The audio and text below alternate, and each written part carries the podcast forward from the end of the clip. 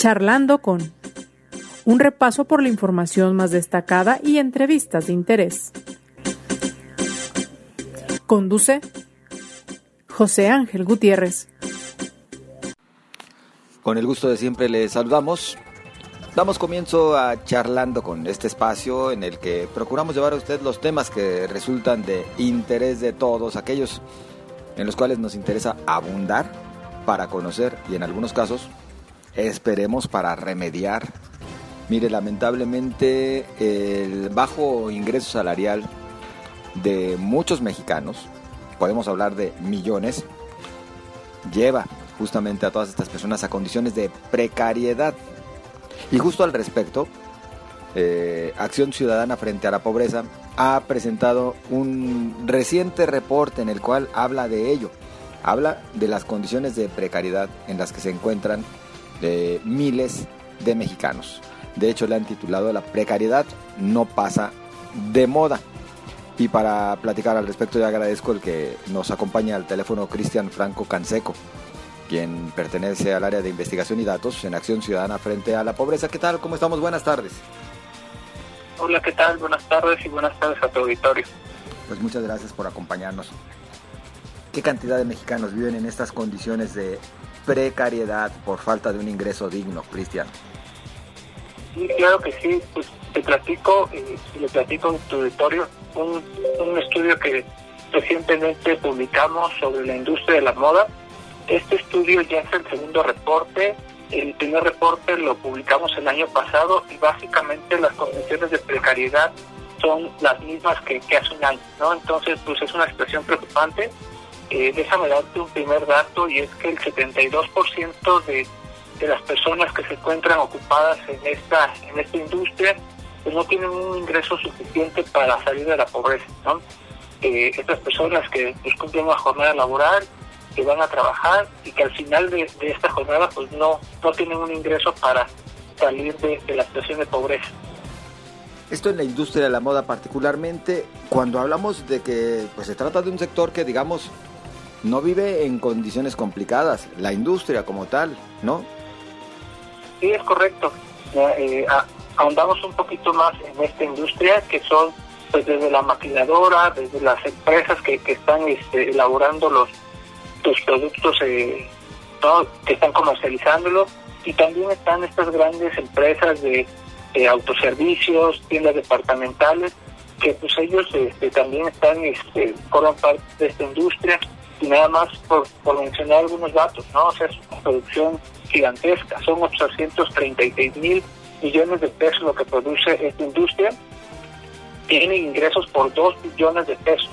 Y aquí me gustaría eh, hacer una acotación porque estas grandes empresas, estas eh, grandes comercios, no las tiendas de autoservicio, las tiendas departamentales, son las que captan más de la mitad de los ingresos de esta industria, no más del 50% de los ingresos de la industria del vestido están siendo captados eh, por estas unidades económicas, no estas grandes tiendas departamentales. Y pues en ellos también vemos que, existe este problema de, salarios insuficientes. Eh, otro dato, por ejemplo, por, mencionar, eh, la mitad de los trabajadores que están dentro de esta industria no tienen un ingreso eh, suficiente y además no tienen carencia, no tienen seguridad social, es decir, no está cubierto este derecho que está en la Constitución ante una eventualidad pues que los trabajadores eh, tengan el respaldo. ¿Cuál es el ingreso salarial promedio en esta la industria de la moda que nos lleva a hablar de estas condiciones de precariedad? Sí, pues, pues mira, el, más de la, mitad, más del 70% tiene un ingreso por debajo de 8.600 pesos. Es decir, eh, dos canastas básicas que establecen con edad para salir de la pobreza. No siete de cada diez tiene un ingreso insuficiente para, para salir de la pobreza. Entonces, pues esto, por más que, las personas se esfuercen, por más que cumplan una jornada laboral, pues no les está permitiendo tener un ingreso mínimo para, para salir de esta situación.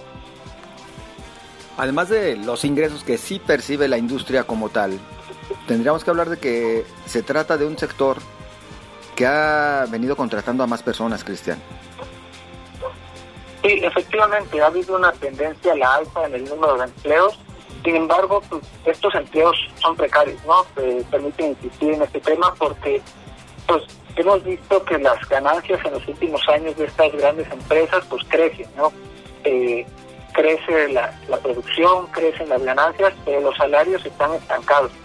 Eh, y también otro otro dato así revelador que, que hemos visto es que estas grandes empresas que forman parte de la industria de la moda gastan tres veces más que el gasto eh, en seguridad social. Es decir, eh, pagan más eh, campañas publicitarias que de las prestaciones de, los trabajadores, ¿no? Y esto puede variar. Por ejemplo, en las tiendas departamentales, la publicidad es 5.3 veces mayor que este gasto que hacen ellos en seguridad social. Entonces, pues, hay mucha tela de dónde se puede cortar, mucho de dónde pues se pueden hacer ajustes para pues, cumplir con las garantías mínimas que se establecen en la Constitución para los trabajadores. Hablamos entonces de que se trata de un sector de que, que no paga mal porque le vaya mal. Tendríamos que decir prácticamente porque no quieren los propietarios de estas industrias, de estas empresas, vaya. Sí, es correcto, ¿no? O sea, sí hay eh, muchas ganancias, eh, mucha vinculación con el sector externo, pero pues aquí los mexicanos estamos siendo olvidados, ¿no? Y también algo algo que comentar, eh, porque muchas veces se dice, ah, pero es que son los sectores informales los que no están, son los que no están cubriendo estos salarios suficientes, ¿no?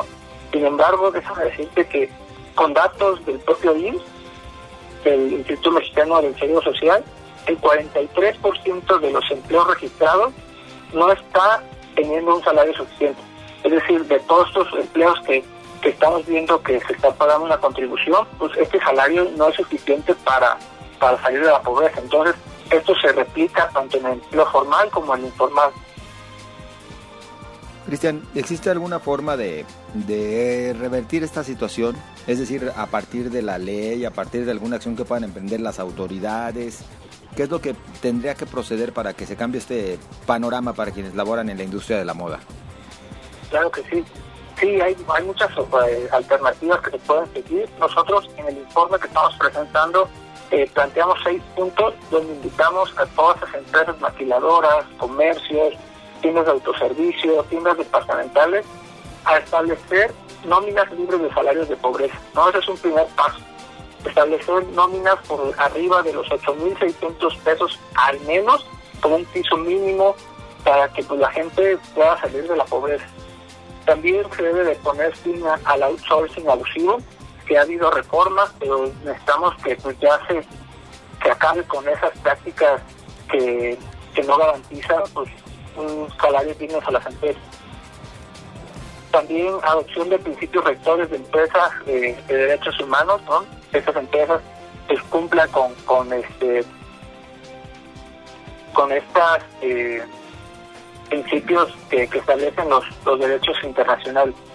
¿No? entre otros eh, puntos que trabajamos en el en el informe y que con gusto los invitamos a, revisarlo en nuestras redes sociales, página de internet, que es frente a la pobreza.mx y en redes sociales nos pueden encontrar como eh, frente a la pobreza en Twitter, Facebook, YouTube. Ahí también pueden consultar la presentación de los resultados y con gusto podemos pues apoyar a la ciudadanía en, pues informarse, en tener más eh, herramientas para exigir mejores resultados. Oye, otra de las problemáticas que está enfrentando este sector de manera constante es que las grandes empresas, pues hay que decirlo como lo utilizamos en lo cotidiano, les jinetean el dinero a las micro y pequeñas sí, efectivamente, ¿no? También ese es otro problema que hemos detectado eh, eh, dentro de esta industria. Y también otro que, hemos visto es que no hay contratos estables, ¿no? Solo el 41% de, de, la, de los trabajadores de estas industrias que no tienen un contrato estable que les permita eh, pues garantizar su ingreso en el mediano plazo, ¿no? Son contratos muy cortos, muy breves, de hasta un año, ¿no? A veces hasta menos, pero que los pone en vulnerabilidad a, estos trabajadores. También otro otro problema que, vemos en, en, estos datos es que pues, en esta industria el 93%, casi 2 millones de, trabajadores, que no tienen una representación colectiva que pueda eh, pues apoyarlos, ¿no? que pueda este, respaldar su trabajo ante cualquier eventualidad. Lo cual también está contra la ley ya en México. Sí, sí, sí, es correcto. ¿Y hay trabajo infantil? Eh, fíjate que al nosotros hacer un análisis con datos oficiales, eso no, no se está reportando, ¿no? Nuestra principal fuente de información es la encuesta nacional de ocupación y empleo, y ahí se toma a partir de los 15 años, Y los datos registrados en el INS eh, pues, eh, son personas mayores de edad, entonces eso eh, no se está incluyendo en este informe, pero creo que puede ser un buen punto para seguir profundizando en estos temas. Tendríamos que decir, por supuesto que a reserva de que las personas puedan acceder a más información de la que tienen ustedes en este reporte que han presentado recientemente y que te agradeceré nos digas dónde lo podemos consultar, Cristian. Sí tendríamos que concluir diciendo que pues más bien se tendría que volver moda un salario digno. Es correcto, ¿no? Necesitamos salarios suficientes, salarios que no eh, que no tengan a la gente viviendo en pobreza, ¿no? Entonces, la conclusión de este análisis es que invitamos a, estas empresas, grandes empresas con grandes ganancias, a sumarse a estas iniciativas ciudadanas, en las que buscamos pues, garantizar un piso mínimo y a partir de ahí pues ir mejorando el ingreso de los trabajadores. Es la única forma que podemos para salir de la pobreza como país, porque la pobreza, como vemos, pues lleva estancada 30 años, ¿no? y si no revertimos el mercado laboral, no va a cambiar la situación de pobreza que próximamente se estará publicando en el mes de agosto los nuevos datos de pobreza. Entonces, pues sí, hacemos un llamado, una invitación también a la ciudadanía a exigir más a sus gobiernos, exigir mejores resultados y esta información con gusto la pueden consultar en frente a la pobreza.mx y en las redes sociales de la Acción Ciudadana frente a la pobreza. Por esa parte agradecidos, Cristian, muy amable. Muchas gracias. Hasta luego. Bueno, pues ya lo escuchó usted. Ah, hablamos de un sector al cual le va bien. La industria de la moda, en su conjunto, percibe buenos ingresos. Inexplicable el que tengan a sus trabajadores bajo las condiciones que ya se han descrito y que se encuentran en este reporte de acción ciudadana frente a la pobreza. Agradecemos de nueva cuenta a Cristian Franco Canseco del área de investigación y datos. Y también agradecemos a usted el favor de su compañía, pero por supuesto nos ponemos a la orden para recibir sus comentarios a través de las redes sociales en Twitter, arroba José Ángel GTZ, en Facebook José Ángel Gutiérrez, la fanpage, y las redes sociales de cabecera MX. Pásela bien, nos escuchamos mañana.